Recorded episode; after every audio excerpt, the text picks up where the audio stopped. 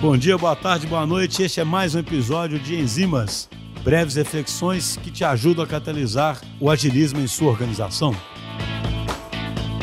Oi, pessoal. Eu sou Lucas Moraes, sou designer de produto aqui na DTI. Hoje eu vou falar de um tema de vocês que eu gosto muito, que são as soft skills.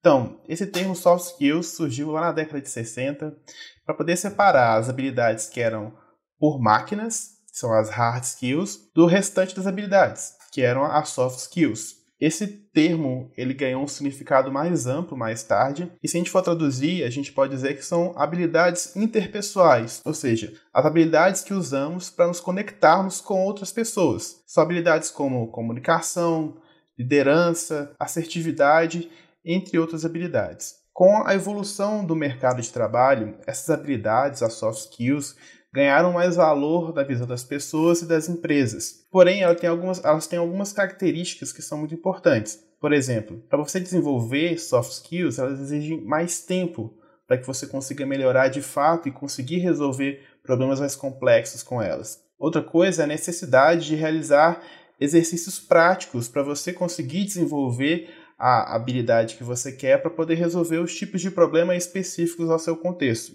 E ainda outra habilidade é a questão da dificuldade de medir. Hoje já existem algumas formas de medir as soft skills, mas elas ainda não são muito precisas.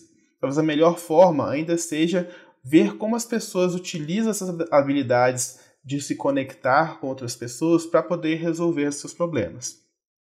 Para as pessoas que querem desenvolver as soft skills, existem alguns pontos de atenção. Um deles é a questão da mudança. A gente precisa estar aberto a mudar, a poder desenvolver essa habilidade que a gente tem de conectar com o outro e de ter um desconforto inicial com isso, porque a gente vai se expor e vai estar numa situação onde a gente não tem controle total do que vai acontecer, porque depende de uma outra pessoa para isso. Além disso, é importante nós termos persistência, porque as dificuldades vão aparecer justamente por estar nesse ambiente sem controle total, mas para que a gente consiga chegar no nível que a gente precisa para poder resolver nossos problemas, é necessário ter essa persistência, mesmo com esses pequenos entraves que aparecem no caminho.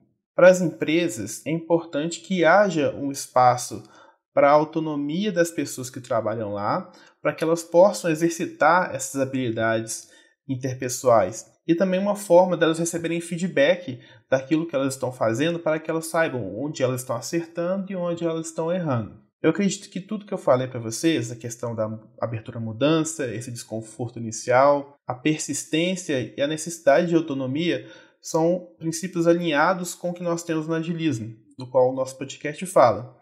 Eu acredito que se aplicarmos o que aprendemos aqui para desenvolver as soft skills, é uma grande oportunidade para explorar todo o potencial que existe na rede de colaboradores de uma empresa. Então é isso, muito obrigado.